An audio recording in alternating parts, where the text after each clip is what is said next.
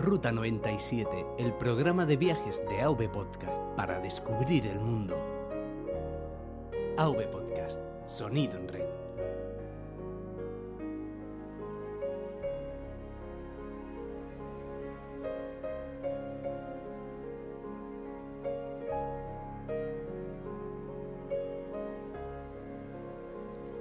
Hola, ¿qué tal? Bienvenidos a Ruta 97, el programa de viajes de AV Podcast para descubrir el mundo.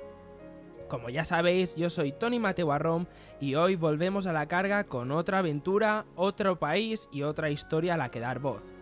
Concretamente, hoy nos salimos de lo convencional para poner ruta hacia el país del sol naciente de la mano de Francisco Alviar, que forma parte del podcast Quedada Friki que dirige Alberto Carlier al que por cierto sé que nos está escuchando, por lo que aprovecho para darle las gracias, porque sin él esta entrevista no sería posible y ya de paso un fuerte abrazo.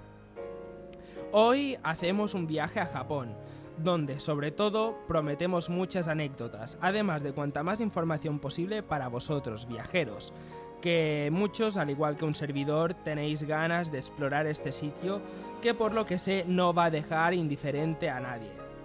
Recordad que Ruta 97 está en iTunes e iVoox y que si os gusta lo que hacemos, pues podéis suscribiros a nuestro podcast en nuestro feed, dejarnos 5 estrellas, que esto ayuda mucho para saber que os gusta nuestro contenido, y que podéis pasaros por nuestras redes sociales, Twitter y Facebook, y también en avpodcast.net donde podréis encontrar más información acerca de nosotros y escuchar todos nuestros programas. Además también os dejamos el link a Quedada Friki para que le echéis una escuchada. Y nada, después de la intro comenzamos con esta entrevista en ruta hacia Japón.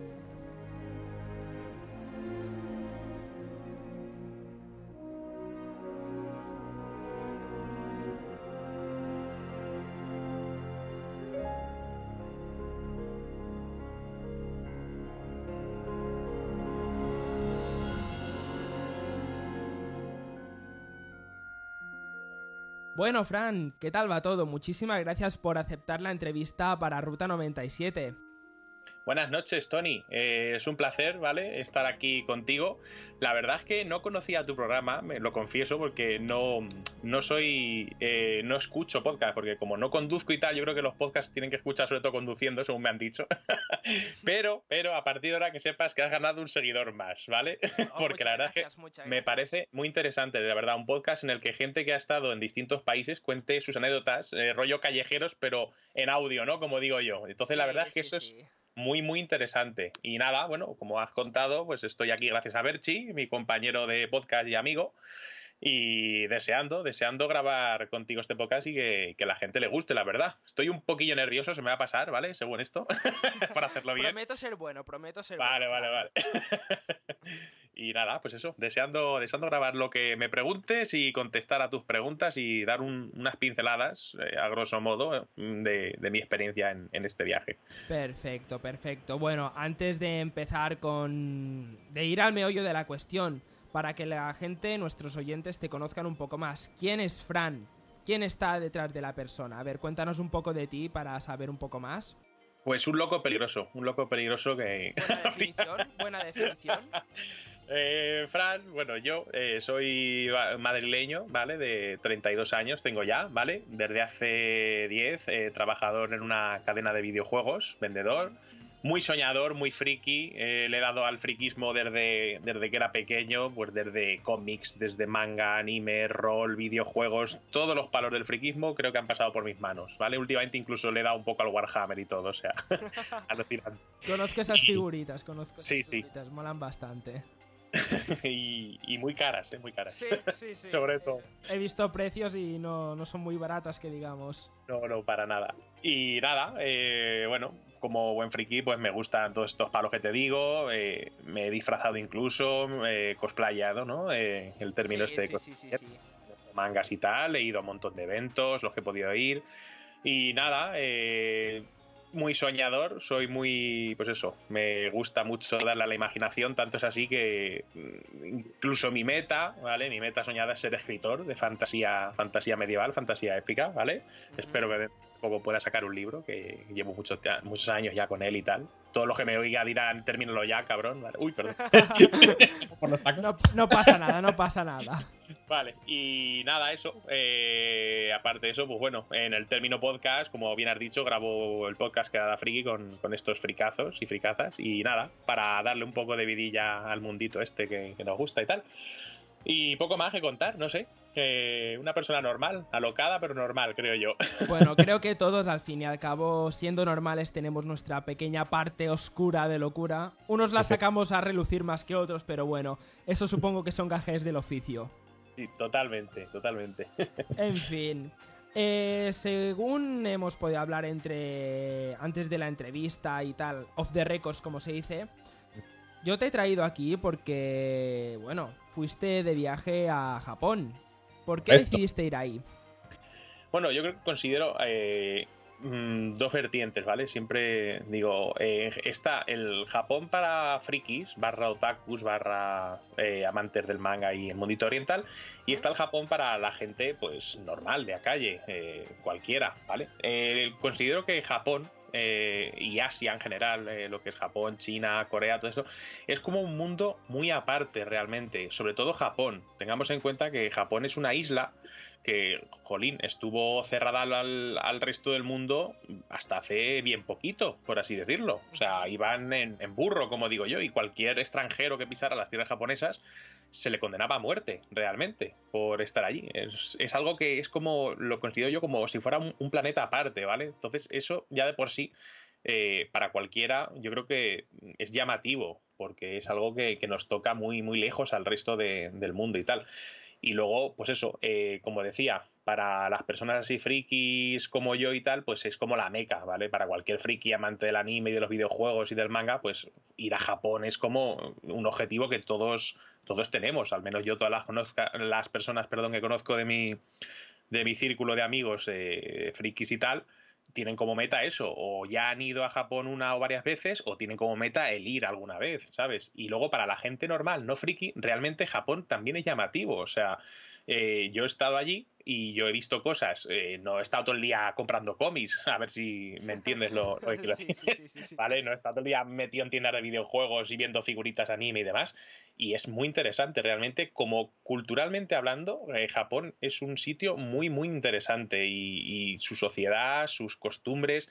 Eh, su propio idioma, con letras que no son letras, son kanji, son simbolitos, lo más parecido al, griego clásico que tenemos. El resto del mundo, vayas a donde vayas, escriben con letras que más o menos puedes reconocer, ¿vale? Eh, obviando un poco, pues, eh, Grecia, por ejemplo, y los países árabes también, que tienen sus, sus iconos y tal, pero vamos, lo cercano, lo que es Europa, Alemania, Francia y tal, escriben otro, pero escriben con letras normales realmente, ¿sabes? Con alguna variación y tal.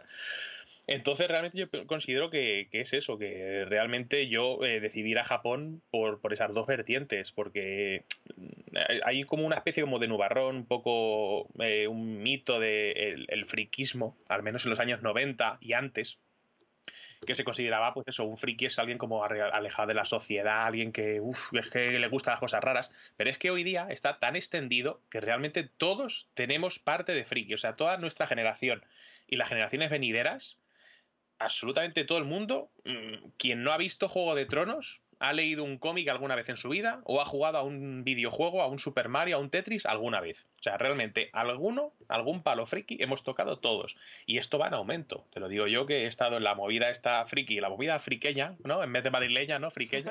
sí, sí, sí. He estado desde que tenía una edad muy temprana. Entonces, yo lo he visto. Yo iba a un salón hace años y había un Expo Manga, por ejemplo, en de Madrid, había gente, pero es que hoy en día la cola que, que, te, que te, tienes que tragar para entrar a un evento de estos es multitudinaria. Yo horas. recuerdo de que eh, hace un año, creo, fui a cubrir el evento del Salón del Manga de Barcelona y esto era un despiporre de gente. Nunca había visto tanta gente concentrada en un mismo sitio desde que fue la Mobile World Congress. O sea, una locura de, gente que estaba concentrada en un mismo sitio. Sí, sí, es que es eso. Entonces, realmente, eh, retomando el tema este, como te digo, o sea, a todo el mundo yo creo que le llama la atención Japón. Mínimo le llama la atención. Otra cosa ya, la, la decisión que tenga de ir o no ir. Pero realmente a personas así como yo y como los que nos estarán escuchando, más de uno y más de diez dirán que tienen que ir. Incluso tú me lo comentaste el otro día, ¿no? Que es un sitio al que tienes que ir, que tienes que ver. Sí, sí, sí, hombre, una cultura completamente distinta, eh, la sociedad, o sea, a mí lo que me atrae es saber cómo, qué choque me voy a encontrar cuando voy ahí. Choque en el sentido de choque cultural, de, tan diferente que es. A mí las ciudades metropolitanas me gustan mucho, cuanto más barullo mejor. Y... Ya somos dos. Sí, sí, sí. Yo no soy de pueblo tranquilo, que digamos. Eso es, yo la gente, la gente. Pero es eso, yo creo que es, es un sitio maravilloso, de verdad. Yo me, ya me gustaba Japón. Pero, y aquí hago una advertencia para todos los que aún no hayan ido, tener cuidado, porque si vais cuando pises Japón, te vas a enamorar de Japón. O sea, no deja a nadie, creo, indiferente. O sea, ese es un sitio que, para mí, yo si pudiera económicamente estaría yendo todos los años, si pudiera, te lo digo. O sea, porque es un sitio con tantísimo que ver y tantísimo que, que experimentar que no lo puedes abarcar. Ni en una vida siquiera, creo yo, ¿eh? Ya te lo digo. Pero bueno, por eso decidí ir a Japón realmente. O sea, era un sueño que tenía desde que era pequeño, se fue acentuando con el paso de los años, con meterme dentro del mundillo friki, mm, otaku, se hacía más y más grande y al final pues tuve que cumplir ese sueño y gracias a Dios pues lo pude cumplir. Bueno, está la mar de bien, ¿no? Porque tú A, Japón cuántas veces has ido en verdad? Yo una vez solo, solamente una, vez. Sí, eh, fuimos un grupo de personas entre las cuales pues había gente que había ido ya sus buenas tres, incluso cuatro veces. Pero yo solamente fui esta vez que te digo, fui hace dos años, en septiembre del, del 2015, en esa época.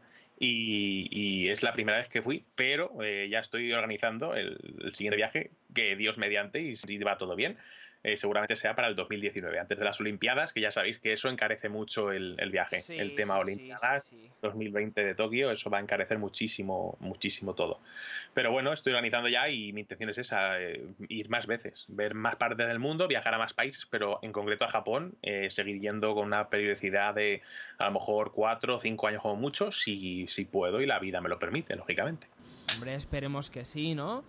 Un tema interesante que interesa a muchas de las personas que estén escuchando Ruta 97 es a la hora de planear el viaje. Porque claro, no es lo mismo reservar los billetes de avión dos semanas antes que unos cuantos meses. Con unos cuantos meses vista, porque el precio, quieras o no, es algo que influye y mucho, porque no es lo mismo pagar mil euros de un billete que pagar 400, y más en los tiempos que corren. En tu caso, en vuestro caso, con tu grupo de amigos, ¿con cuánto tiempo de antelación planeasteis el viaje? Bueno, planear eh, con un año y pico, o sea, de vamos a ir, vamos a hacer tal no sé qué, ¿vale? Pero lo, desde el, digamos, económicamente hablando, desde el primer pago, que es el, billete, ¿vale? En sí, fue cogido el billete como con unos ocho meses de antelación, más o menos, ¿eh? O sea, siete, ocho meses de antelación fácil, ¿vale? Se encargó una persona del grupo, ¿vale? David, eh, desde aquí un saludo a David Pin, ¿vale? Porque se le ocurrió bastante el muchacho. Está, está estudiando japonés, ¿vale? Pues eso, tiene ya un nivel medio alto de, japonés hablado y escrito, entonces la verdad es que su ayuda fue inestimable para el viaje, es decir, eh, mi primer consejo es ese, que si en el grupo de gente que vais a Japón hay alguien que pilote un poquito de japonés, aunque sea un poquito, no tiene por qué hablar mucho, y va con vosotros una persona así, eso va a resultar de una ayuda eh, fundamental para moverte por allí, ¿vale? Pues tenéis que tener en cuenta que los japoneses no todos hablan inglés, el inglés no está tan introducido en su mundo como puede estar en el resto del planeta, ¿vale? Entonces, ese es el, el consejillo este. Respecto al viaje, te digo, eh, ocho meses, ¿vale? Este chico que os digo fue el que se encargó de, todo lo que es la planificación, ¿vale? Del viaje, es decir, se portó de verdad como un campeón, muy agradecido mm, todos a él, porque se encargó de comprar los billetes, se encargó de buscar los hostales, los sitios de alojamiento e incluso eh, hizo lo que es eh, la guía de, de, viaje, o sea, la planificación de, lo, de a dónde ir, de cómo ir y demás, ¿vale? Eh, como era ya, creo que era la, tercera o cuarta vez que él iba a Japón, pues lógicamente tuvo que volver a ver un montón de templos y demás que él ya había visto. Pero claro, había gente como yo y como otros chicos del grupo que íbamos por primera vez, con lo cual no lo podíamos dejar en el tintero, lógicamente. Y la verdad, pues eso, cogió los viajes, ¿vale? Los billetes eh, valieron ida y vuelta con escala en Dubai, ¿vale? Eh, unos, si no calculo mal, unos 600 euros, ¿vale? Ida y vuelta a Japón. Entonces, claro, el tema es el que tú dices. Si te esperas a dos meses antes de ir a Japón, aparte de los problemas de plaza que haya para ir y volver y estarte, eh, te, te, va a encarecer muchísimo, ¿vale? estamos hablando a lo mejor de, del doble o más de dinero que te puede costar ir de vuelta. Hoy en día, lo bueno que tiene es que han hecho un, un vuelo directo, un vuelo directo de, de Madrid a Tokio, ¿vale? Nosotros fuimos de Madrid a Osaka de Osaka fuimos a Tokio y de Tokio volvimos a Madrid con escala en Dubai en ida y vuelta, ¿vale? Entonces, eh, unos ocho meses, vamos, empezamos hablando con ocho meses y luego pues vino ya todo, vino eh, la compra del billete, luego tuvimos que comprar el billete de Shinkansen, ¿vale? Que es, eh, bueno, lo comento aquí. ¿verdad? Sí, de transporte, eso es. El billete de Shinkansen es el transporte. Es, eh, digamos, por a grosso modo, ¿vale? Para englobarlo, para que me entiendan los oyentes, es como la Renfe en Japón, ¿vale? Yo lo comparo a la Renfe. Está la Renfe, por así decirlo, la Renfe que engloba lo que es para moverte por la propia ciudad, véase Osaka, Tokio y tal, y para moverte de una ciudad a otra, ¿vale? Es como si tuvieras un billete de Renfe para la Renfe de Madrid, pero también te sirviera para ir de Madrid a Barcelona, de Barcelona a Sevilla, de Sevilla al País Vasco, ¿sabes? Etcétera. Entonces engloba los famosos trenes bala, los los, ¿sabes? Sí, sí cuáles son, parecen, parecen una pasada. Sí, sí, sí, vamos, espectaculares. Yo los vi por fuera y por dentro y son espectaculares, un prodigio de la ingeniería, ¿eh? los trenes bala. Y entonces, eh, realmente el, el Shinkansen, que es el tren bala, ¿vale? En lo que es el billete de los, de los Shinkansen, pues digamos que costó, si no recuerdo mal, ¿vale? En torno a unos 300 y pico, 400 euros, ¿vale? O sea, imaginad. sí, es caro. Eh, tú decides también los días, ¿vale? Dependiendo de los días que vayas a ir, hay distintas tarifas. Nosotros cogimos la más cara, que era para, creo que eran 20 días, si no recuerdo mal, ¿vale? Y entonces el tema era ese, que era caro, pero es que mm, tener en cuenta que solamente un viaje de punto A a punto B en tren bala ya te cuesta a lo mejor 200 pavos o más al cambio. Entonces realmente sale bien. Eh, si lo piensas así, porque si vas a estar mucho tiempo en Japón, como tres semanas que lo que estuvimos nosotros, pues para moverte es necesario, ¿sabes? Pagamos, creo que en todo el viaje, si no recuerdo mal, eh, una vez el metro japonés. Usamos el metro japonés en una, ocasión para ir a, la zona de la Torre de Tokio. Es la única vez que pagamos transporte, por así decirlo. El resto, todo lo englobaba el, billete de, de, los, de los trenes bala del Shinkansen que no se llama Shinkansen, es que se llama, tiene otro nombre, pero ahí no lo recuerdo. O sea, te he dicho el billete Shinkansen por ponerle algo. Sí, sí, sí, sí, Así, realmente es que hace ya dos años que fui, entonces he estado mirando las notas, pero claro, o sea, eh, desde aquí pido perdón a toda la gente entendida en la materia que nos esté escuchando por mi mala memoria, ¿vale? A lo mejor me invento alguna que otra cosa y luego lo miro y digo, oh, quería decir esto, pero es lo que tienen los directos, ¿no, Tony? Sí, sí, sí. Eh, respecto al tiempo que estuviste en Japón, has dicho que estuviste tres semanas. Eh, también has dicho que fuiste en septiembre, si no me equivoco, si la memoria no me falla. Correcto, correcto. Tienes mejor memoria que yo.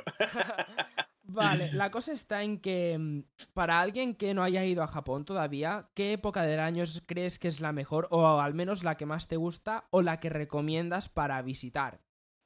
A ver, yo fui en una época, eh, lo único malo que hay en Japón es que como buena isla eh, tiene tiempo eh, hay épocas de bastante lluvia y bastante mal tiempo y tal. Es decir, en la época en la que yo fui, en septiembre, ¿vale?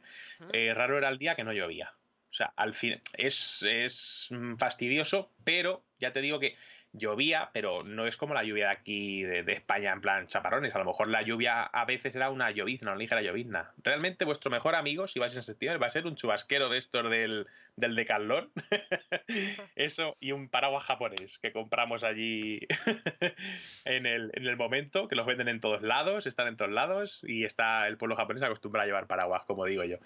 Entonces, lo malo era eso, era la, lluvia, pero mm, realmente al principio podía incomodar un poco, pero te advierto que al segundo tercer día ya es que ni, ni lo piensas realmente, porque llueve a veces, pero el resto del tiempo a lo mejor está nublado, se está bien, ¿sabes? Sobre todo para caminar, y luego a veces pues salía el sol también, realmente hablando de la lluvia tampoco nos hizo tiempo londinense, como digo yo. Me han dicho que una época muy buena, por ejemplo, es primavera, porque es muy bonito, hay flor del cerezo, ¿verdad? hay muchos festivales en primavera, pues marzo, abril, en es, eh, la flor del cerezo, la sakura, es como muy bonito, El, el, tema este. Entonces es eso, realmente yo creo que la, la, mejor época para ir sería incluso en primavera, creo yo. Eh, pues a lo mejor por marzo, abril, mayo, ¿sabes? alejaros de, sobre todo septiembre estuvo bien, a mí no me importó que lloviera, pero para verlo bien, bien, yo creo que sería en primavera, una época ideal para poder ir, creo yo. Hombre, también existe el riesgo de que el precio de todo se encarezca por claro. los festivales y tal, pero sin duda no deja de ser una buena época. Efectivamente, eso es. Respecto a, gastar, que también es un tema que, que, bueno, quieras o no, también es decisivo a la hora de escoger un destino u otro desde el transporte del billete del Shinkansen, quiero tocar unos cuantos temas porque son, creo, primordiales a la hora de, escoger un destino u otro. El alojamiento, por ejemplo, para empezar. Hotel, hostel, Airbnb, piso, albergue, ¿qué escogisteis? ¿Cómo lo hicisteis? ¿Fue fácil pues reservar? Eh, respecto a cómo lo escogimos y tal, eh, se ocupó este chico, David, ¿vale? Que os digo, de, de coger todo. O sea, realmente eh, según recuerdo, tampoco fue muy, muy difícil, porque la época que fuimos eh, había, había alojamiento para ponernos. Eh, el precio, ¿vale? En euros, lo voy a decir, todo lo que pueda lo diré en euros, porque si os hablo en yenes va a ser como, pues vale, ¿sabes? Entonces, el, precio en euros, ¿vale? poneos que para los 20 días, primero, ¿vale? La opción más recomendable es la siguiente. Nosotros llegamos a Japón y nos alojamos como la primera semana, semana y pico, semana y media, ¿vale? Para que se una idea, la mitad del viaje, ¿vale? De los 20 días que fuimos, 18, porque uno pierde de ida y otro de vuelta, lógicamente, nos alojamos en Osaka, ¿vale? Osaka, digamos que lo, recomendable es coger una base de operaciones, como le llamé yo, ¿vale? Es el punto A, que es Osaka, la ciudad de Osaka, y desde ese punto, eh, todas las mañanas tú te puedes mover con el Shinkansen a cualquier otro sitio. Desde Osaka, por ejemplo, hubo dos días que viajamos a Kioto, ¿vale? Nos levantamos temprano por la mañana, cogíamos el Shinkansen y en Kioto nos plantamos a lo mejor en términos de a lo mejor una hora o una hora y pico y ya estábamos allí, ¿vale? Otro día pues fuimos al parque Warner Bros. de, de este de, de, Osaka, ¿vale? El parque este de... No, Universal, perdón. Universal, Universal, Universal, no Warner Bros., perdón. El Universal de Osaka, muy bonito. La Warner Bros. está en Madrid. La Warner Bros. está en Madrid, correcto. es lo que te digo, me lío con los nombres, tío.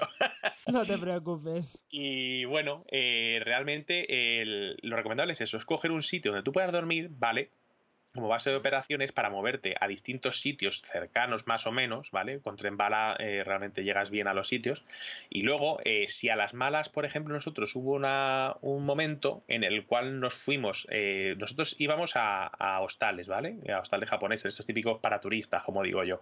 El, el, coste total de lo que era el alojamiento de los 18 días rondó más o menos, o sea, yo me gasté en torno a unos 500 euros, menos de 500 euros, 450 más o menos, ¿vale? Entre los dos alojamientos alojamientos todos los días, ¿vale? La, primera, la primera parte nos saca, estuve compartiendo cuarto con un, con un gran amigo mío, ¿vale? Eh, Paco, desde aquí un saludo a Paco también. Mentor mío en temas japoneses y de anime y demás.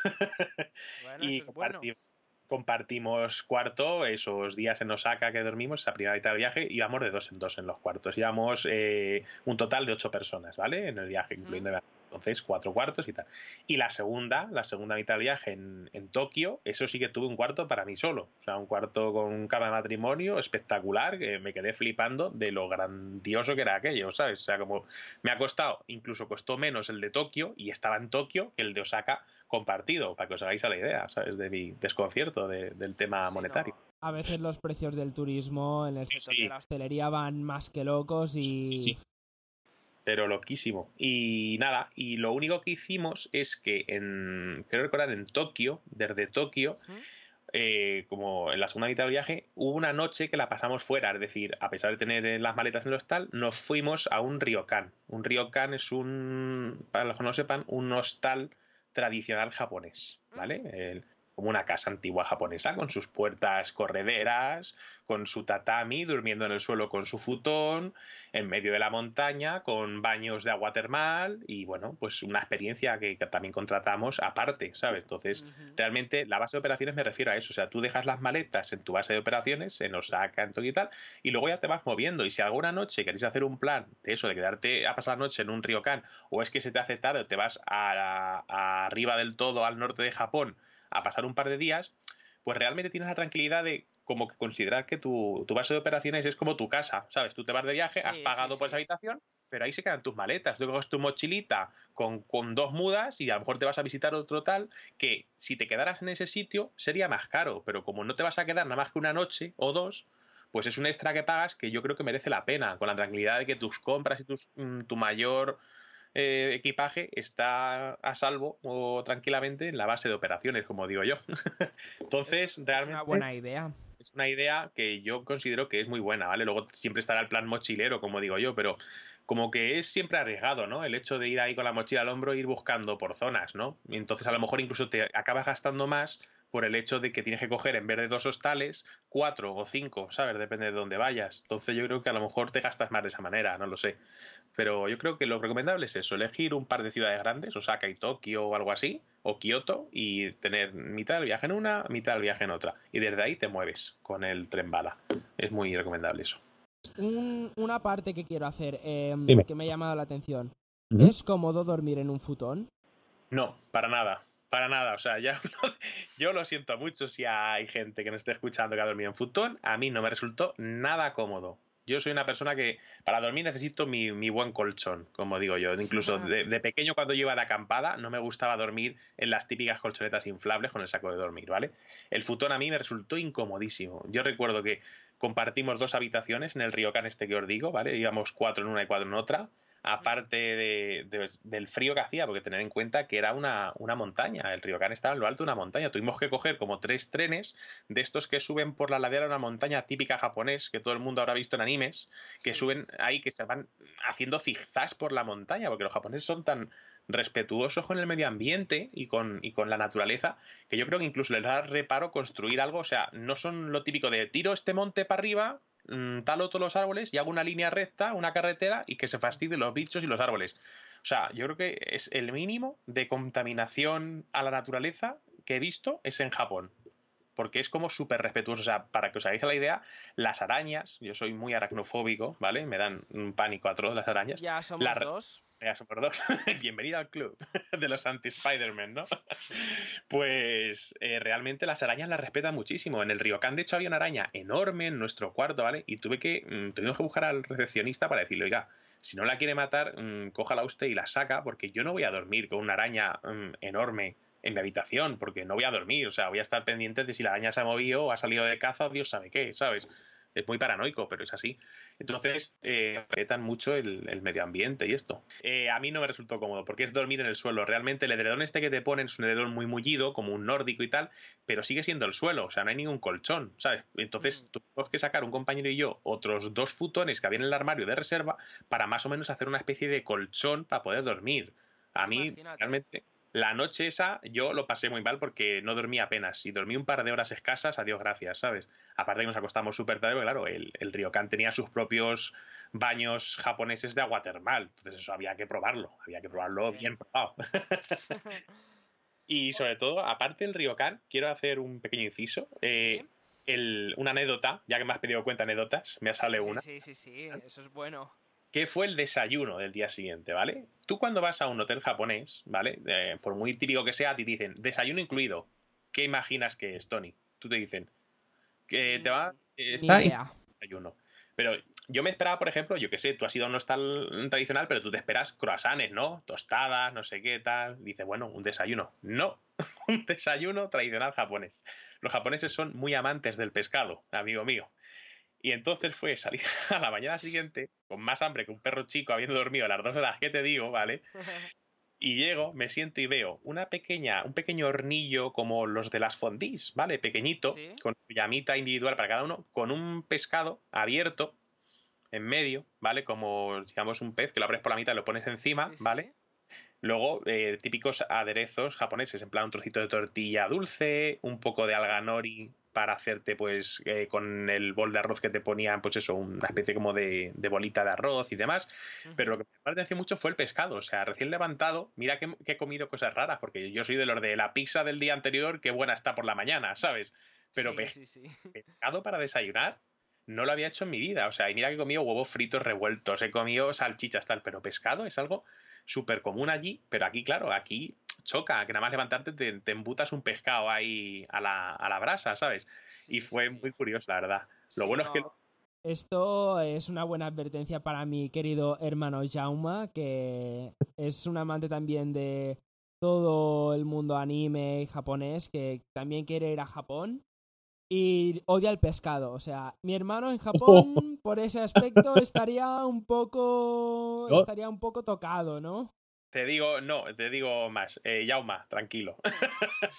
a mí no me gusta el sushi, ¿vale? No, no soy una persona que no, no sabe disfrutar del sushi, ¿vale? Yo he visto reacciones de mi amigo Paco, este que comentaba, o de David, o de los que fueron conmigo, y la verdad es que disfrutaban muchísimo del sushi, o sea, lo paladeaban gustosos, se lo metían en la boca, a lo mejor estaban cinco minutos con los ojos cerrados solamente sintiendo en el paladar el, tacto del sushi, el sabor del pescado crudo, realmente. A mí no me gusta, no me gusta porque no lo sé disfrutar y no me parece algo, un alimento eh, tan sumamente delicioso como para pagar eh, el precio que se pagan por algunos trozos de, sushi, como la ventresca y demás, ¿sabes? El, el, el toro este, el sushi toro y tal, que es de los más caros. Y realmente yo comí muy bien en el viaje. O sea, aunque no te guste el pescado, exceptuando esto que te digo del Ryokan de por la mañana, que aún así en el Ryokan tenías, siempre hay en la mayoría de restaurantes japoneses, una cacerola enorme de arroz, de arroz blanco hervido y otra de sopa de miso suele ser. Y de eso puedes repetir lo que quieras. Es como el ¿Ah, pan para ellos, el arroz. Sí, sí. En el Ryokan, de hecho, este te digo, tú te ponían tu bol de arroz, pero tú te podías levantar cinco o seis veces a rellenarte el bol de arroz en la arrocera que tenían para, para toda la sala. Y tú podías comer arroz y beber sopa de miso las veces que quisieras, porque eso para ellos es como el, añadido al el complemento de, de la comida, como para nosotros el pan, realmente.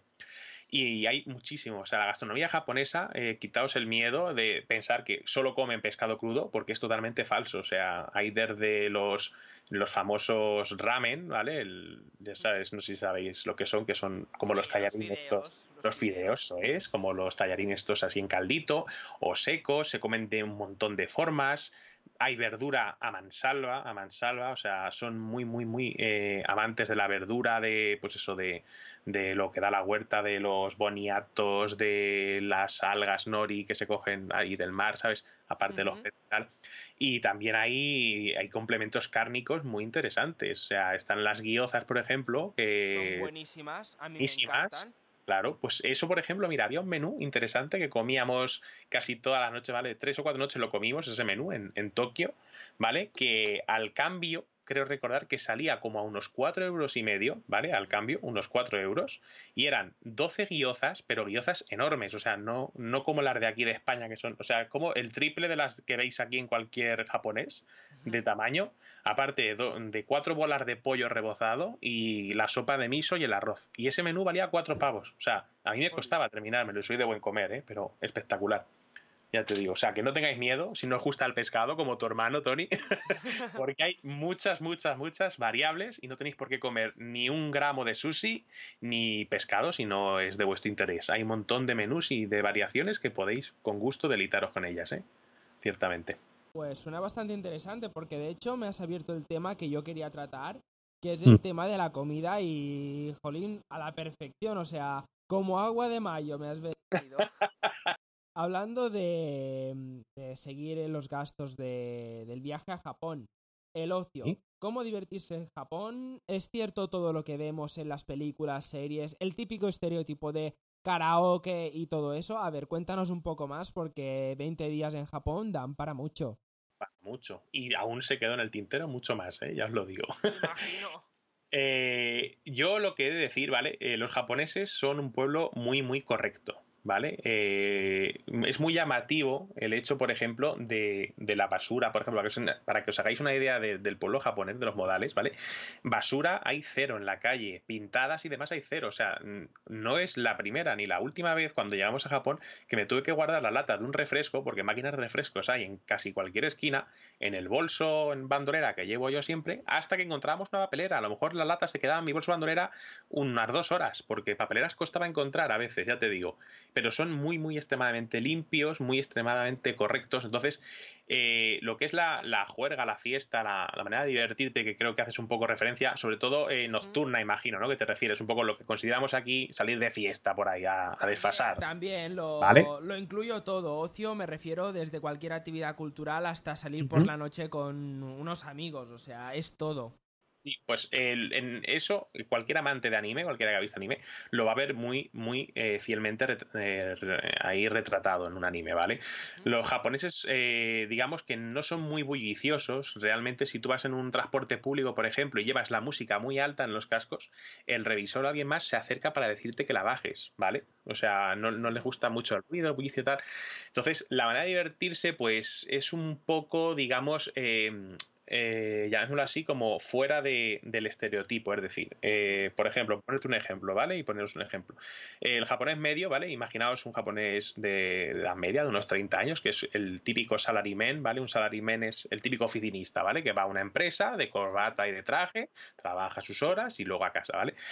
Eh, de lunes a, a viernes, pues está trabajando sus horas, tal. Entonces, cuando más suele desfasar eh, el japonés medio es eh, la tarde-noche del viernes, ¿vale? Es-. Esto lo Eso había es. oído en Lo habías algún, oído ya. en algún que otro vídeo, sobre todo de, de Nekojita Blog, los bloggers Sí, estos españoles. muy buenos, Yuko sí, y. Ernesto, sí, bastante Cracker. recomendables. también muy recomendable Cracker en YouTube, si no lo seguís. Pues es eso, ¿sabes? Sana divertir. Entonces, eh, no recuerdo exactamente los términos ahora mismo, lo leí en un libro hace tiempo y es como que el japonés tiene dos caras, ¿vale? La cara eh, Sí, social y la cara de farra, de fiesta. ¿Vale? Entonces, eh, el viernes, tú imagínate, eh, salen para, como para afianzar relaciones en una empresa, sale el jefe con sus empleados, ¿vale? Tú imagínate que llega un viernes y te vas con tu jefe y con tu compañero de trabajo de farra, ¿vale? Sí. Y entonces ahí es cuando realmente, entre comillas, desfasan. Desfasan dentro, pues eso, se beben cuatro o cinco cervezas, se toman cuatro o cinco eh, aperitivos en el típico bar de cervezas, pues son bares que son eso, o sea, vas a beber y a tomarte tapas, por así decirlo, por llamarlo de alguna manera, ¿vale? Y ahí es cuando realmente se desfasan. Es como, pues eso, habréis visto la típica imagen del japonés con la corbata en la frente bailando y no sé qué y tal. Y lo que, lo que pasa en el bar se queda en el bar, como dice, lo que pasa en Las Vegas se queda en Las Vegas. O sea, puedes Sí. estar de cachondeo con tu jefe y el lunes ir correctamente a saludarle como si no hubiera pasado nada realmente, porque están fuera de lo que es el, el espacio profesional, por así decirlo. O sea, se quitan la máscara de profesionalidad, de, corrección y desfasan eh, pues un poco para, para cohesionarse a sus, a sus compañeros de, de grupo, de empresa, con sus jefes y tal. Y viene bien, la verdad. Entonces, respecto a salir de fiesta por la noche y tal, eh, quisimos salir de fiesta alguna vez tal. Lo que pasa es que el problema que tiene es que el transporte en, en Tokio, que es donde queríamos ir de fiesta y tal, es muy limitado. Es decir, creo que acaba como a las 11, 11 y media, algo así, y hasta las 6 no tiene fiesta. El rollo Madrid, ¿sabes lo que te digo? O sea, acaba como la 1. Entonces, claro, mm, si sales de fiesta es como, vale, si sales de fiesta no vas a dormir, porque no vas a poder volver andando a tu hostal. Y No Entonces, hay ni el, siquiera taxis o Uber o Sí, hay taxis, lo que pasa que los taxis son- los taxis son ultra caros en Japón. ¿Sí? O sea, el, el taxi es ultra caro. Ultra caro, ya te digo. Entonces, como que no nos merecía mucho la pena. Realmente estábamos en, en un hostal en Tokio que está un poco alejado de la zona de fiesta, ¿vale? Salíamos a un, a un bar, que había un bar de sushi, con sake y demás, justo al lado del hostal a tomar algo. Entonces le preguntamos, pues, a los camareros y tal si había lugar de fiesta. Y justo al lado había un karaoke. Entonces sí que hicimos una experiencia de karaoke, típica karaoke japonés. Entonces, eso sí que lo puedo contar si quieres, porque la experiencia estuvo. Estuvimos, vamos, estuvimos en, en un bar de karaoke, ¿vale? Muy divertido. Entonces tú llegas al bar y pagas por determinado tiempo en una sala de karaoke con tus acompañantes. Entonces, eh, lo que te dan siempre es una bebida, ¿vale? Como la típica bebida alcohólica o el zumo, lo que quieras, eh, de parte de la casa por, el, por la estancia en el karaoke y tal que va incluida en el precio, y luego tienen como un armario de ropa que te puedes poner complementos y ropa, al menos en el karaoke que fuimos. Entonces eh, nos pusimos cofiar de sirvienta, nos pusimos pues a lo mejor una capucha de Pikachu con las orejas, ¿vale? Vamos, que met- esto era un sí. carnaval en, en una Carnaval. sala. ¿no? En una sala, Efectivamente. Y entonces, pues nada, eh, estuvimos ahí en el. En el, en, el, en el karaoke, en la sala, y entonces pues tenías un mando, ¿vale? Que tenía como 50 botones, un mando de distancia con un montón de botones para cambiar de canción, para, yo qué sé lo que haría eso, o sea, los botoncitos, claro, todo en kanjis y todo incomprensible, decían, no sé ni lo que vale esto, ¿saben? Ni para qué vale. Total, que acabamos, una neta muy graciosa, que acabamos cantando el Noche de Paz en japonés, ¿vale? Como cuatro veces seguidas, porque no sé a qué botón le dimos, que según terminaba el videoclip con la canción Noche de Paz, volvía a ponerse Noche de Paz, y no había Cristo que parara Noche de Paz. Entonces, al final... Debió ser, debió ser divertido. Hubiera sido divertido veros mejor. Sí, sí, sí, sí, o sea, divertido y sobre todo para, se estarían des mm, deshaciendo de la risa, ¿vale? Los, los de allí, los del karaoke, porque dirían, estos que hacen cantando Noche de Paz en septiembre cuatro veces seguidas, así que les gusta Noche de Paz, ¿sabes?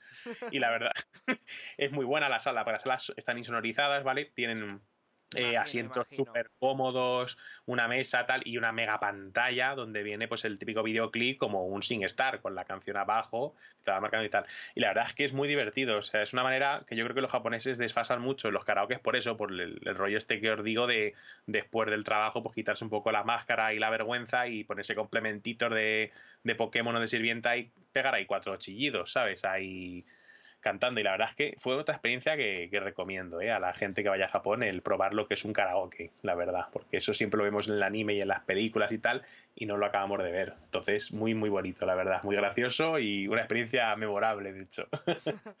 pues apuntado queda. Siguiendo con esto del ocio, también es un aporte importante el hecho del choque cultural. Tengo varias preguntas respecto a ello. La primera de ellas, si notaste un choque, más que tú que eres una persona que siempre ha sido muy cercana al mundo del anime y de toda la cultura japonesa, para un ciudadano mundano que soy yo, la verdad nunca he sido muy interesado en el anime, sino en conocer nuevos sitios. ¿Hay choque importante España versus Japón? Hay un choque muy importante muy grande, la verdad, porque como decíamos al principio, eh, Japón estuvo aislado del mundo hasta hace relativamente poco. Hablamos a lo mejor cuánto hará, 200, 300 años, por ahí, no sé cuánto puede hacer, vamos. Eh, pero vamos, hace relativamente poco en términos históricos. Entonces, eh, realmente ya desde el propio idioma a la manera que tiene el pueblo japonés de comportarse, es decir, eh, tú cuando, cuando estás en Japón, realmente los japoneses son un pueblo muy amable, ¿vale? O sea, tú, si te ven perdido, buscando alguna dirección, y esto nos pasó a nosotros, que estábamos buscando un sitio, eh, se paran, dejan de hacer lo que tengan que hacer e incluso te acompañan al sitio. O sea, no es como aquí de, tiene que ir usted todo recto a mano derecha y luego a izquierda, la primera rotonda, no sé qué. No, no. Si están cerca, ellos te acompañan al sitio te llevan hasta la puerta y dicen, aquí es. Y luego ya se van con una sonrisa, siempre con modales, con eh, reverencias. Te duele la espalda al final, tantas reverencias, por cierto. a todo rato, al final ya acabas haciendo reverencias hasta a los animales, ¿sabes? En el, parque.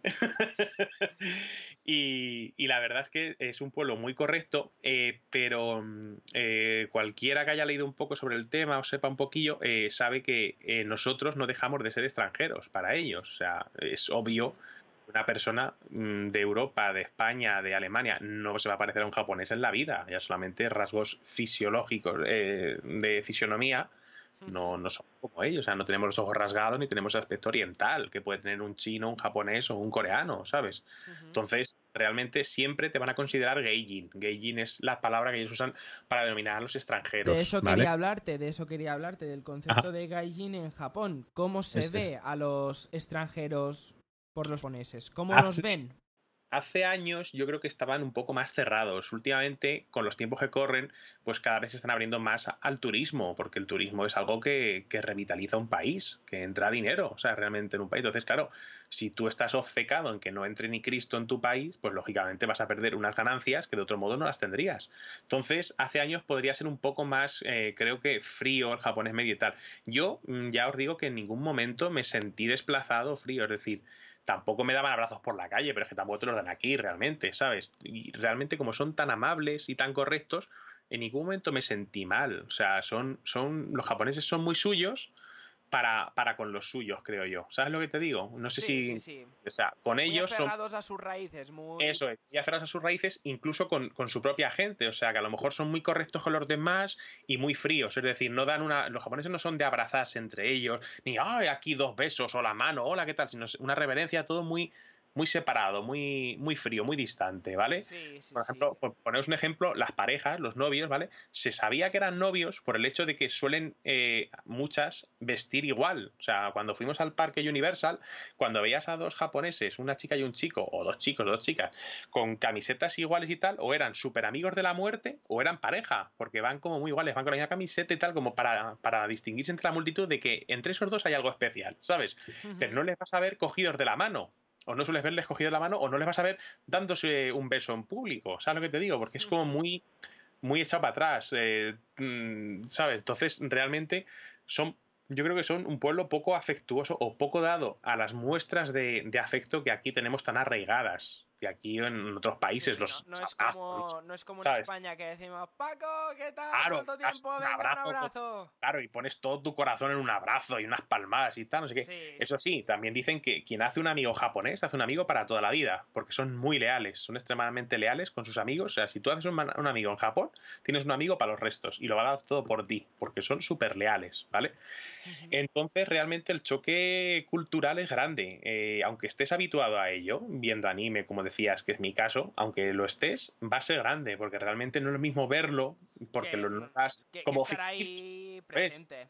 Claro, tú cuando ves un anime, cuando ves una película japonesa, tú lo notas ficticio, como cuando vemos una película en Plutón o en Marte. Pues dices, pues vale, es una película que a lo mejor yo puedo viajar a Marte, pero jolín, no es lo mismo verlo en la tele y saber que es una grabación o una serie hecha ex profeso para mostrar algo que no estar allí en el centro de, la cuestión, ¿sabes?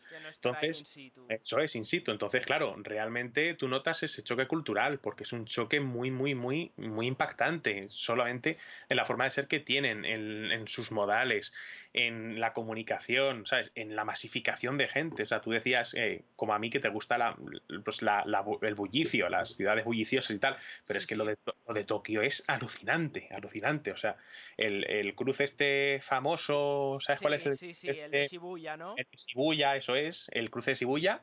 Da miedo cruzar, porque cuando tú cruzas y ves toda una marabunta de gente, cada una encerrada en sus pensamientos, mirando al suelo, mirando para adelante, fijos, eh, eh, viniendo hacia ti y tú siendo parte de la riada, da como impresión realmente. sí, debe ser muy impactante.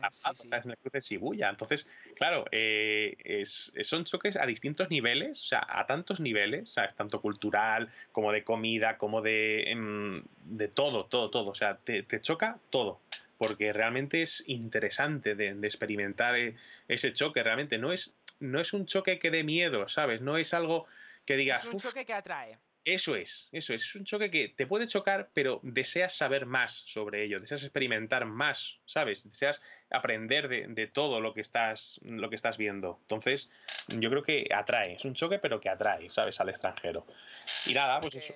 Porque de choques eh, quería hablarte también, porque si es quiero saber si es cierto todo lo que. todos los rumores, la rumorología, esto de que la prensa española muchas veces, prensa y aficionados que tienen blogs o tal, que presentan a, a Japón, que nos proyectan una imagen de Japón en plan inventos locos, cosas muy frikis, gente muy tímida, eh, aislados, suicidios por el trabajo, todos estas, todos estos mitos que nos llegan, ¿hay algo de cierto en ello?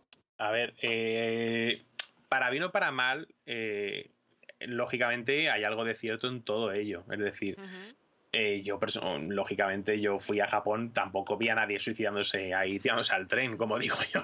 Claro, es, realmente sí, es, es, la presión social, como dices tú. Es el, el, pueblo japonés es muy competitivo, siempre quieren ser el mejor o la mejor destacar, porque ser más bajo que algo es una deshonra para ellos como persona, para su familia y para la sociedad en sí. Entonces, la presión a la que se ven sometidos muchas personas en Japón pues hace que, muchos, por desgracia, se quiten la vida, ¿sabes? Entonces, es, en ese sentido está ahí. Entonces, eh, está, está mm, correctamente narrado, pero siempre es lo que digo yo, o sea, los periódicos, la televisión viven de, del sensacionalismo a veces, ¿sabes? O sea, cuanto más sensacionalista sea una noticia, por muy veraz que pueda ser, tú como periodista lo sabrás, o sea, como el sensacionalismo vende. Claro, todo esto que nos venden los periódicos realmente nos choca porque no, no va con nosotros. O sea, hay también, pues poner el caso de los suicidios, también hay gente que se suicida aquí en nuestro país y en todos los lados. Pero claro, no, no tan, no tan eh, grande como que es que el gobierno japonés tuvo que tomar medidas contra aquello, porque hubo una época que, vamos, parecía aquello el crack del 29, ¿sabes? O sea, que tuvieron que poner medidas porque había gente y jóvenes y estudiantes que al no entrar en una universidad, pues ya era como que sentían la deshonra y no merecían ni vivir.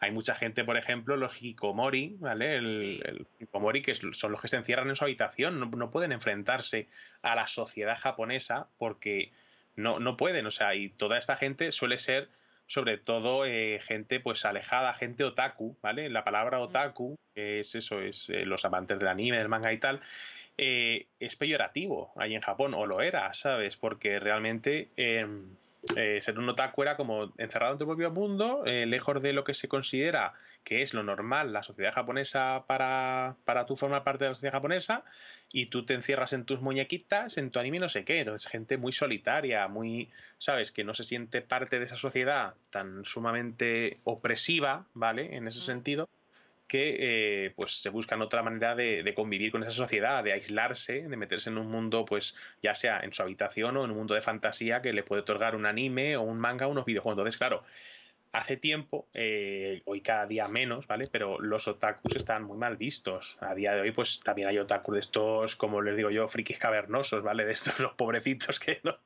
que no hablan con nadie y demás. Pero gracias a Dios todo eso se va mejorando. Respecto a esto, por cierto, una anécdota muy curiosa, os recomiendo que veáis un dorama, ¿vale? Un dorama es como una telenovela japonesa, ¿vale? Para que os hagáis la idea, que se llama Densa Otoko, ¿vale? El hombre del tren, ¿vale? Es un drama que hizo mucho bien a la sociedad otaku de Japón, en el cual pues el protagonista es un otaku que se enamora de una chica a la que salva de un borracho en el tren. Entonces es un poco como eh, se mete en un foro de internet para que le aconsejen gente como él y otakus del mundo cómo eh, llegarle al corazón a esta chica sin desvelar que es un otaku, ¿vale? Entonces este drama hizo mucho bien en, lo que es Japón, en la concienciación de la gente respecto de que estas personas son personas también, al fin y al cabo, o sea, no merecen el rechazo. Entonces, una anécdota, por cierto, de este drama es que yo, como eh, mi chica le encanta este drama, ¿vale? Y a mí también, lógicamente, eh, me dediqué a buscar un monumento que hay en el drama, que es un cartel de Love, ¿vale? y es cuando te digo que me acompañó una japonesa, a mí y a otro colega, hasta el monumento. Y dijo, aquí está el monumento. O sea, me hice una foto en el monumento que sale en ese drama, ¿sabes? Un cartel muy, muy icónico de allí, de, de Tokio y tal quien vaya a ir a Japón no tenga miedo de, ver suicidas por la calle, ¿vale? y, gente muy extraña, porque hay gente extraña realmente, pero hay que ir con la mente abierta. A cualquier lado que vayas, hay que ir con la mente abierta, sobre todo a un sitio tan distante culturalmente hablando como es Japón, ¿vale? Tú tienes que ir con la mente abierta, tienes que saber que si vas a Japón y ves a una chica vestida de colegiala o vestida de maid, de, sirvienta, en medio de, de, Akihabara, del barrio friki por excelencia de Tokio, es lo normal. Realmente está trabajando en un maid café. Un maid café es lo más eh, light y lo más, eh, por así decirlo, mm, blanco. O sea, nada, nada, nada picantón que pueda haber, ¿vale? Un maid café es una chica, son chicas que van vestidas de maids, de sirvientas, con su cofia, su delantal y demás, en medio de Akihabara, por ejemplo, el barrio friki por excelencia, ¿vale? Porque es donde más clientes se captan, entre todos estos que os iba a decir, pues otakus solitarios, que que pues eso, son clientes habituales. Entonces, eh, ella te lleva su mail café, te da su propaganda, ¿vale? Siempre son chicas muy aniñadas, que actúan de forma muy aniñada, muy eh, con la voz muy chillona, muy llamándote como si fueras, ay, ay, otos, eh, ¿sabes? Es como, Oni-chan, ¿sabes? Hermano mayor, no sé qué, te tratan de, hermano mayor, te tratan de, tal. Entonces, te acompañan a su, a su mail café, ¿vale? Pues que normalmente es una planta, un edificio o un, o un salón de tal, donde hay mesas y sillas y entonces ahí pues eh, vale entramos un colega y yo que fuimos a tomar ahí algo al Made Café vale y pues son eh, básicamente dulces. Suelen ser pues tartitas eh, bollitos zumos no sé qué tal que venden allí como si fuera una cafetería vale una cafetería normal y corriente solo que atendida por chicas japonesas vestidas de sirvienta que te hablan en plan mono en plan kawaii que se llama ese término, kawaii es mono, adorable en japonés, ¿vale? Y pues eso, tienes que hacer pues el hechizo de la comida dulce, ¿sabes? Hay que perder mucho la vergüenza, ¿vale? Ya os digo que yo soy una persona que no tengo vergüenza, entonces realmente no me da vergüenza nada. O sea, para mm, daros un ejemplo, ¿vale? En este mail café nos sentamos, pedimos cosas, hicimos el chorra con dando hechizos de dulzura a la comida y a la bebida, luego sale una chica a cantar ahí en plan japonés ahí de esto eh, para para, que es como un estilo japonés de bailar haciendo muchos gestos y tal, y chillando y haciendo que la gente se anime y tú la animas con, con varitas de luz y demás tal. Entonces realmente yo acabé en el escenario eh, bailando con unas orejitas de gato, ¿sabes? Y, me dio ahí más que nada para hacer la juerga y el sonado de decir, venga, a desmelenarnos. hay bastantes cafeterías, aparte del Made Café, que contando... Me ha venido a la, memoria otra anécdota. Fuimos al, ¿vale? Como amante de los videojuegos que soy, no sé si, soy, si os sonará el, la saga de juegos Dragon Quest. Y entonces me encanta, es mi saga de, de rol favorita, ¿vale? De Dragon Quest. Entonces Entonces, como os dije, yo eh, he hecho mis pinitos en el mundo del cosplay a nivel eh, puramente aficionado. No he participado nunca en concurso y tal. Y hace años me hice el traje del héroe del Dragon Quest 8. ¿Vale? Es el héroe, porque no tiene nombre, el pobre. Va con una especie de abrigo amarillo, con un ratón saliendo del bolsillo, con un pañuelo rojo, una espada, etc. Pues me llevé ese cosplay a Japón. Ese traje me metí en la maleta y me lo llevé a Tokio. ¿Por qué? Porque quería ir a la cafetería de Dragon Quest, llamada Luida Spa, que hay cerca de la Torre de Tokio. De ahí que te dijera antes que es la única vez que cogimos el metro, justo para ir a la cafetería Dragon Quest. Pues una cafetería súper genial porque está decorada con un montón de elementos de los juegos y los platos son personajes de los juegos, o sea, son el limo, que es pues una especie de gotita, que es el típico bollo este... Sí, lo conozco, lo conozco. Lleno de carne, eh, la típica empanadilla, pues con forma de limo. Incluso te dan una tarjeta que te va enseñando con tus visitas y te van dando luego monedas y regalos por la asiduidad al, establecimiento, que eso son muchos los japoneses. En las tiendas y en los sitios, si tú vas asiduamente, te dan una tarjeta y te la va enseñando y cuando llegas a determinado cupo, pues te regalan un descuento, una figura o entras en sorteo no sé qué, ¿sabes? Para hacer que, que vuelvas. Y se quedaron flipados. O sea, el momento de entrar a la cafetería Dragon Quest un extranjero como yo, disfrazado del Dragon Quest, que justo daba la casualidad que acababa de salir la versión de 3DS de aquel lejano juego de Play 2, acababa de salir la versión de 3DS justo en esa época, ¿sabes? O sea, y llegué yo vestido y tenían platos en la carta para celebrar ese lanzamiento de la remasterización en 3DS del Dragon Quest 8, pues lo tenían hecho en la carta apuesta para, para, ese, para ese juego. Y claro, bueno, bueno, bueno, los japoneses súper flipados diciéndome que entrara a la zona VIP de, de lo que es la cafetería, una señora de unos 50 años japonesa enseñándome en su móvil su personaje del Dragon Quest Online, como si le enseñase el, personaje del World of Warcraft, algo así, que aquí ni ha llegado el juego. No, mi personaje tal, oh, no sé qué, haciéndome fotos con ellos, Me, hicieron fotos con ellos ahí disfrazado del héroe y digo, espectacular, o sea, si entras en su rollo, como digo yo, como os decía, a, respecto de ser abierto, de vender y tal, entras en su rollo y, no te van a rechazar. amigos al instante, vamos. Efectivamente, efectivamente, Tony, tú lo has dicho.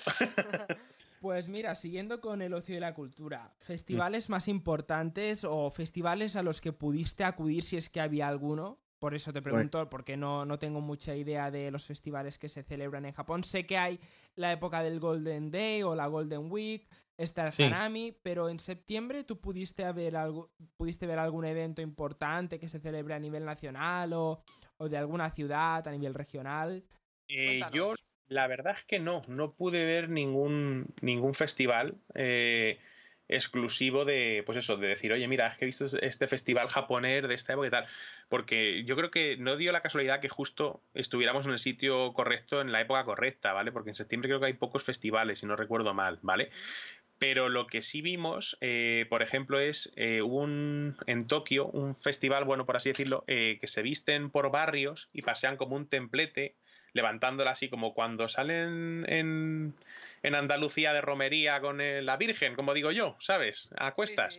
Pues con un temple, entonces, claro, van todos disfrazados, bueno, disfrazados, lógicamente, van todos con kimono, no disfrazados, son kimonos, con sus, sus kimonos y tal, que he dicho disfrazados porque a nosotros parece que son disfrazados, pero son kimonos, ¿sabes? Como cuando se viste una fallera de fallera, ¿sabes? pues van con su chaqueta y con su tal, paseando el templete, incluso los bebés van con, con el kimono de los colores del padre y demás. Entonces es como creo que es como por barrios que van paseando los, los templetes estos así portátiles de un lado a otro recorriendo y demás, ¿vale? La, la zona, como para celebrar, pues eso, eh, no sé exactamente lo que celebrarán, pero realmente pues será como, no sé, prosperidad para el barrio o algo así, imagino que será algo por el estilo, ¿sabes? Como para pasear tus colores. El budismo siempre es, es una religión de invocar mucho a la suerte, de desear muy buenos propósitos para el año y bueno, por lo que he podido ver. Eso es. Tampoco soy un experto en budismo. Bueno, de hecho tengo una amiga, tengo una amiga de la universidad que es budista, Cristina Busquets, a la que por cierto mando un saludo, ya que hoy regalamos los saludos. Pero realmente eh, no vi festivales, pero vi cosas eh, culturales tradicionales muy, muy interesantes. Por ejemplo, pude ver en una estación, en Kioto, en la estación de tren, eh, un concierto de taiko, de tambores, de estos japoneses tradicionales. ¿Vale? Eso, por ejemplo, no es un festival, pero realmente, culturalmente hablando, tradicionalmente hablando, es muy interesante ver, porque es una mm, percusión sumamente medida al, al, mínimo segundo para que todos hagan los mismos movimientos para que suene a la vez y integrándolo con gritos de ja, pa, pa, pa, ja, pa, pa, pa, ¿sabes? Realmente muy bonito.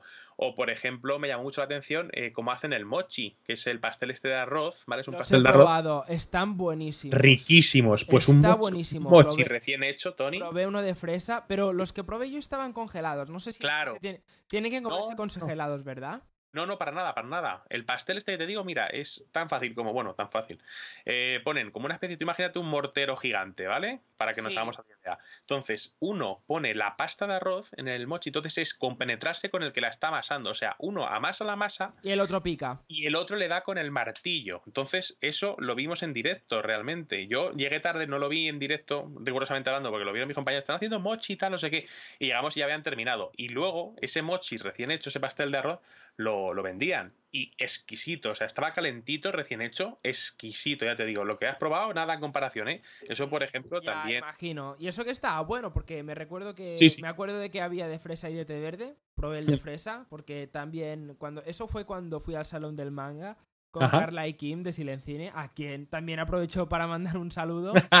Saludo, Carla. Y Kim. Y nada, me invitaron ellos a. Comimos takoyakis, las bolitas estas de pulpo. bueno, y bueno. probamos el té verde. Probé el té verde. ¡Oh, qué cosa más! Ah, no, no me gustó nada. Yo, yo que me hacía la idea de. Ah, no, pues va a ser como un sti. Un y un un par de narices. Pata dice, efectivamente, no, no, no, es muy amargo. De hecho, de los takoyakis tengo una anécdota también muy curiosa que voy a contar. Es, es muy friki la anécdota, ¿vale? Estábamos. eh, ay, ¿dónde era exactamente? No me acuerdo dónde era. Uy, se me ha olvidado. Bueno, estamos en un templo, ¿vale? Acabo de bajar de un templo, de, de ver el templo y toda la leche, y había una calle, una avenida, donde había puestecitos de comida japonesa, ¿vale? Y entonces dijimos, pues comemos aquí, ¿sabes? Así luego seguimos de, de visual y comemos aquí tranquilamente. Y me acerca a un puesto de takoyakis, ¿vale? Un takoyaki, tú los habrás comido, normalmente son como albóndigas, ¿no? De tamaño. Sí, sí. Para que te hagas la idea, es una bola de masa que tiene dentro pulpo, trocitos de pulpo. De ahí viene lo de takoyaki, ¿vale? El nombre. Entonces, eh, la bola era como el puño, ¿vale? De grande. Eran dices? seis takoyakis, pero como un puño de grande, ¿vale? Un puño de. El, tu puño o el mío, pues de grande. Así era como tres veces lo que tú pudiste comer seguro en el, en el salón, ¿vale? Entonces estaba el, el tendero. Yo, como buen friki, me había llevado mi repertorio de camisetas frikis, ¿vale? Voy a Japón y vamos con camisetas frikis para lucir los colores, ¿vale? y entonces. eh, el caso es que y estaba yo solo por ahí y digo, ah, pues deme eso, tal, sé qué. Y de repente veo que el tío me dice, mirándolo, ¿sabes? dice, Bomburuma, Bomburuma. Y digo, no, no, no, eh, eh, caray no, o sea, caray, caray significa picante. Yo mm, soy muy intolerante a la comida picante, con lo cual cada dos por tres es una palabra que aprendí, caray, picante, ¿vale? Y hacía como un símbolo de cruz con las manos, unas aspas con las manos, como diciendo no, ¿vale? Caray no, ¿sabes? Porque pensaba que me estaba diciendo que me iba a echar salsa picante o vete a saber qué. Y dice, Bomburuma, Bomburuma, el tío insistiendo, ¿vale? Y digo, no, no, no, no, así está bien, así está bien. Eso solo, tal, no le eches a tal. Y se acercó un compañero suyo del chiringuito, me señaló y dijo, Bomburuma, Bomburuma. Y justo seguí el dedo y estaba señalando mi camiseta en la cual estaba Bomberman. Entonces, que para ellos es Bomburuma. O sea, fonéticamente está diciendo Bomburuma. Claro, tú dices Bomburuma y, yo no sé sabes lo que qué están es. diciendo, porque es la manera de hablar de ellos en inglés que tienen. Entonces eran Bomberman, entonces tenía una camiseta de Bomberman, ¿sabes? Sí, sí, sí, Fue sí. muy, muy curiosa la anécdota de los takoyakis con el bomburuma y estuvimos riendo bastante tiempo porque, claro, yo todo apurado pensando que me querían echar, pues como cuando compras un kebab que te dicen, te echo salsa, ¿sabes? Te echo picante y digo, este me quiere echar aquí una salsa picante del copón que yo me va a sentar muy mal. No, no, yo soy todo lo contrario. A mí el picante me gusta en su justa medida, pero Ay, me gusta. eso Eso he salido a mi madre totalmente. Eso te iba a decir, allí en Japón no sé qué tal lo pasarías con el picante, Tony, que estuvimos en un restaurante de, de ramen que había, eh, no sé si eran como 10 niveles de picante y mis compañeros se pidieron nivel 6 y ya lloraban del picante. O sea, imagínate el nivel 10, cómo tiene que ser.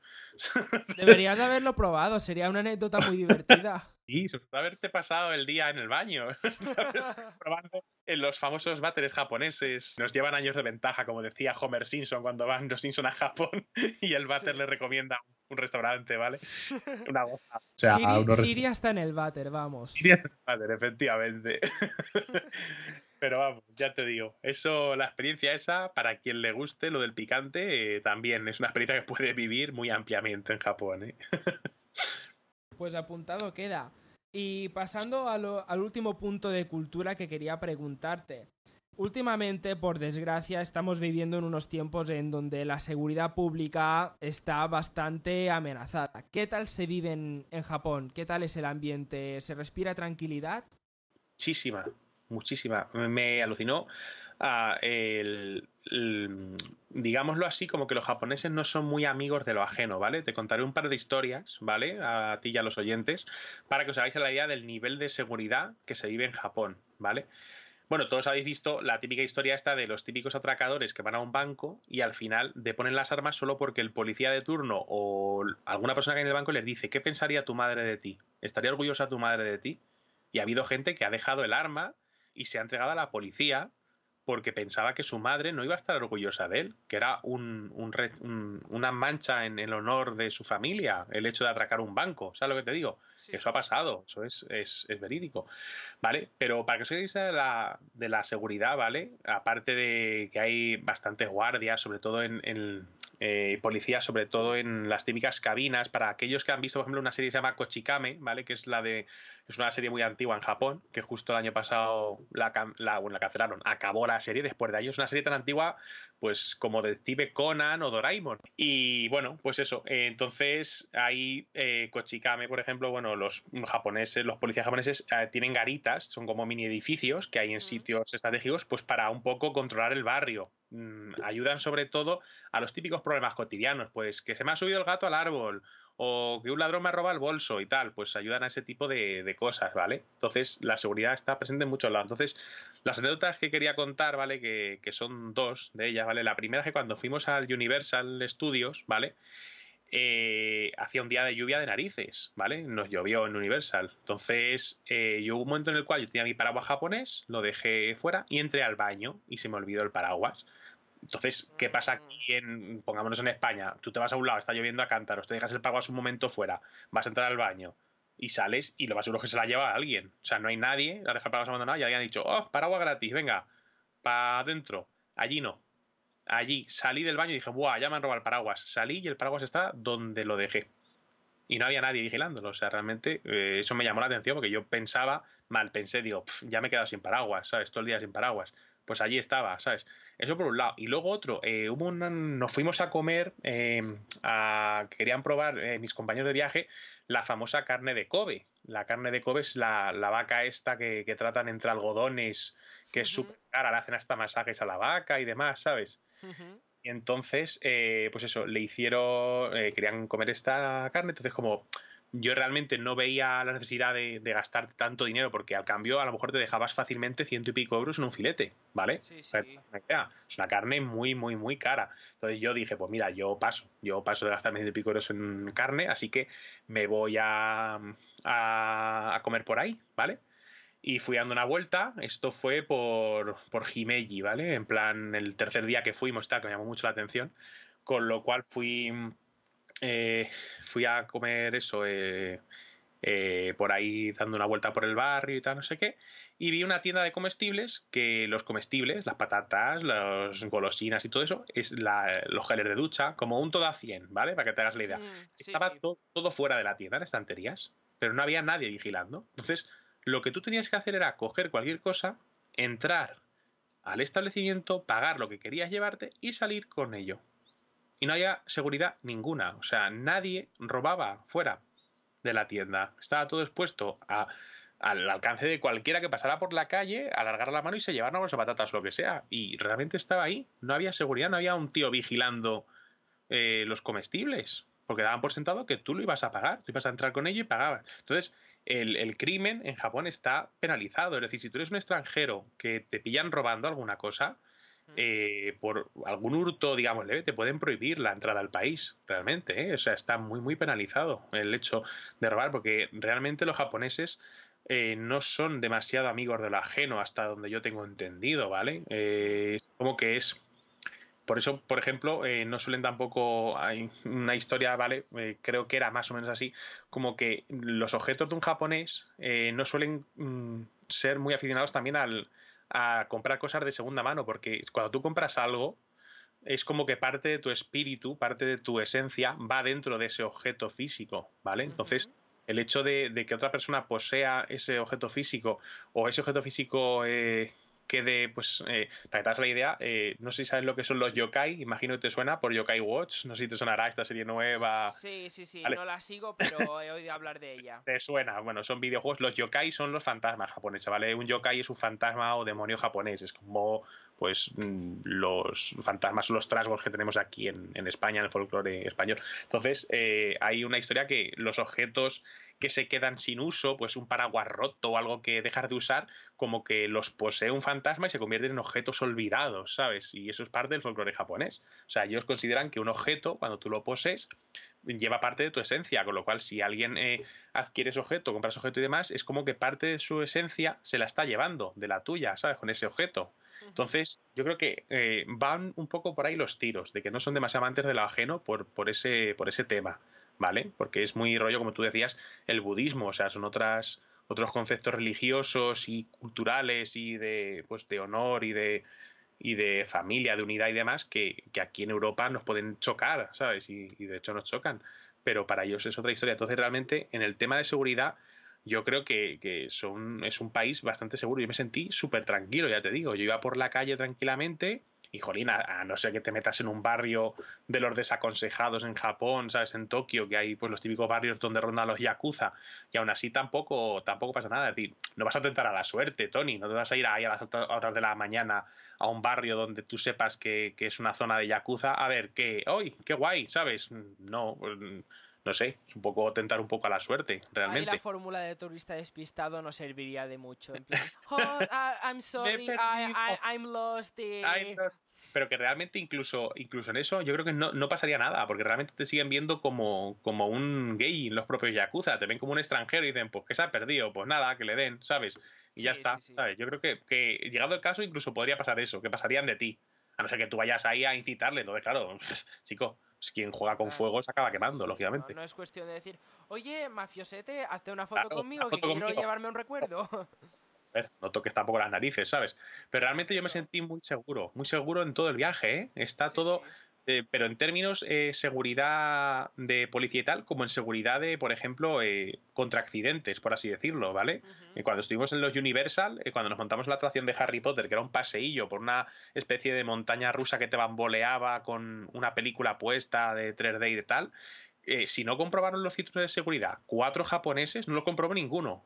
¿Sabes lo que te digo? O sea, comprueban las cosas mil veces los términos de seguridad laboral, ¿sabes? Yo creo que todo eso están muy, eh, lo miden todo mm, para que no haya accidentes, ni haya, ni haya mala praxis, ¿sabes? Yo creo. Entonces está bastante, la verdad. Bueno, pues pasando ya a una última sección de este programa, voy a hacer una cosa algo improvisada. es recuperar una sección que tenía en el antiguo programa de culturales, que son las preguntas relámpago, ¿vale? Te voy a preguntar una serie de cosillas, en plan anécdotas y choques a primera vista. ¿Mm? Y tienes que responderme lo más rápido que pueda. O sea, son preguntas relámpago, en plan flash. Vale. Vale. Vale. Empecemos por lo más bonito que te pasó en Japón. Lo más bonito me pasó en Japón. Eh, disfrutar de un templo para mí, mi favorito, que era eh, relax total. O sea, relax en plan el típico templo budista de que te sientas y es el típico bambú clonk, clonk, ¿sabes? El típico jardín zen. Creo que eso es de lo más bonito que, pude ver en Japón. Ese templo me, enamoró, la verdad. ¿Lo, eh, más, ¿Lo más loco? Lo más loco, nada más llegar el primer día en el castillo de Osaka, yo creo que empezamos bien, de locura, tuvo una locura, pero yo creo que una de esas fue bastante gorda, que nos disfrazamos de geisha, ¿vale? Había un sitio para que los extranjeros y los turistas se pusieran un traje de samurái con tu casco y demás, te hicieras una foto, o de geisha las mujeres, pero un compañero y yo dijimos, no, de geisha, de geisha, de mujer, de mujer, tal. Nos pusieron, claro, yo soy una persona ancha, ¿vale? Yo soy una persona, pues, que estoy, tengo, estoy gordito, ¿sabes? Realmente soy grandote. Y claro, ves a la señora, a la señora de 50 años, intentando ponerme el kimono con el cinto alrededor de la cintura, la flor en el pelo, y luego nos pusimos este colega que te digo yo, un, el colega se llama Alex, ¿vale? Que era mi compañero de locuras en Japón a posar como dos chicas así eh, poniendo los típicos eh, dedos en plan V de Victoria, guiñando el ojo, apoyándonos todo muy rollo manga tal. Y cuando nos dimos cuenta había un grupo de 30 japoneses, eh, chinos y turistas haciéndonos fotos mientras posábamos, ¿sabes? Para ellos y era como empezamos bien el viaje. ¿sabes? Lo más peligroso Lo más peligroso cuando fuimos al Ryokan, que yo creo que para mí fue lo más peligroso, porque estaban eh, anunciando, el Ryokan estaba en la falda de un volcán y decían que había movimientos de que quizá el volcán, eh, ¿sabes?, se pusiera a sí, carraspear sí, sí. en breve. Entonces, claro, íbamos hacia el Ryokan mientras veíamos por megafonía que decían que, que el volcán tenía movimientos sísmicos, así que, que podía haber más que palabras. Y entonces, claro, nosotros íbamos hacia el volcán Lo primero que te llamó la atención cuando llegaste, es decir, nada más llegar, algo que te impactara a primera vista, que dijeras, ostras, me quedo con esto por, por la razón Yo me que sea". quedo con el segundo día, ¿vale? El castillo de Osaka. Es un castillo súper bonito, ¿vale? Blanco y negro, los tejados son negros y blanco. Es muy famoso, ¿vale? Si lo buscáis en internet, seguro que os suena haberlo visto en un montón de fotos y tal. Me impactó, o sea, porque tú llegas, ves una esplanada enorme y el castillo súper bonito, a la luz del sol enorme y tal, eh, se me encogió el corazón, o sea, de la belleza, de decir, Dios mío, ¿sabes? O sea, es precioso. Entonces, yo creo que ahí, mm, bueno, realmente sabes que estás en Japón porque ves japoneses, pero yo creo que al ver el castillo, realmente es cuando me hice la idea de que por fin había cumplido mi sueño, que estaba en Japón y que, que empezaba mi viaje en Japón. Entonces yo me quedo con esa imagen, con ver el castillo de Nara, eh, de Nara, de Osaka, perdón, en todo su esplendor a primera hora de la mañana, decir, wow, ¿sabes? Qué ganas tengo de, de- de vivir aventuras, ¿sabes? me quedo con eso, con el castillo de Osaka. Ya para ir acabando, lo que Sí. más te sorprendió o lo que más te dejó mejor sabor de boca una vez que hubiste acabado el viaje, hiciste valoración general y dijiste, esto es lo que más me ha gustado. Lo que más me gustó realmente es ver, eh, como friki que soy, ¿vale? Eh, voy a hablarte primero la parte friki y la parte normal, ¿vale? La parte friki, ver el friquismo tan integrado en, en un país, o sea, poder ir a cualquier lado y enseguida encuentras cosas que aquí solo puedes ver a veces en los salones del manga, ¿vale? Entonces es como, Dios mío, o sea, puedo ir en cualquier lado y hasta en el barrio más normal hay una figura de un Pokémon o una figura de One Piece o una figura de no sé qué, ¿sabes? Eso me encantó. Y como parte turista normal, no freak y demás, yo creo que me quedaría eh, sobre todo con, con que Japón es un país que mezcla tanto lo nuevo como lo viejo, ¿vale? O sea, tú vas andando por Tokio, vas por edificios súper altos, con un montón de gente, súper transitado, y de repente encuentras un templo con sus árboles alrededor, que han respetado con el paso del tiempo y no han tocado ni una hoja de ningún árbol, y Mm. puedes entrar y es como estar en el bosque de repente. O sea, estás en medio de la ciudad y de repente es como si vienes a Madrid y cada dos por tres hay una, una Parques puerta del retiro. parques sí, que del te lleva al retiro. Eso es. Es como estés donde estés en Madrid, siempre acabas en el retiro. ¿Sabes lo que te digo? O sea, es como es alucinante. O sea, ese, ese dato de Japón me dejó patidifuso, ya te digo, de, de andar tranquilamente por aquí Javara y de repente meterte en una callejuela y encontrarte un templo, un templo antiguo que a lo mejor tiene 600 años con sus estatuas de dioses y de mitología japonesa y de tanukis y demás, allí tranquilamente y poder entrar. No hay nadie, ves así el templo, a lo mejor alguna tumba porque es un, un- un cementerio budista y demás, alucinante. O sea, yo me quedo con eso porque me resultó muy, muy curioso el cómo combina lo antiguo y lo nuevo Japón. Es un crisol de cultura antigua y nueva muy, muy, muy espectacular, la verdad.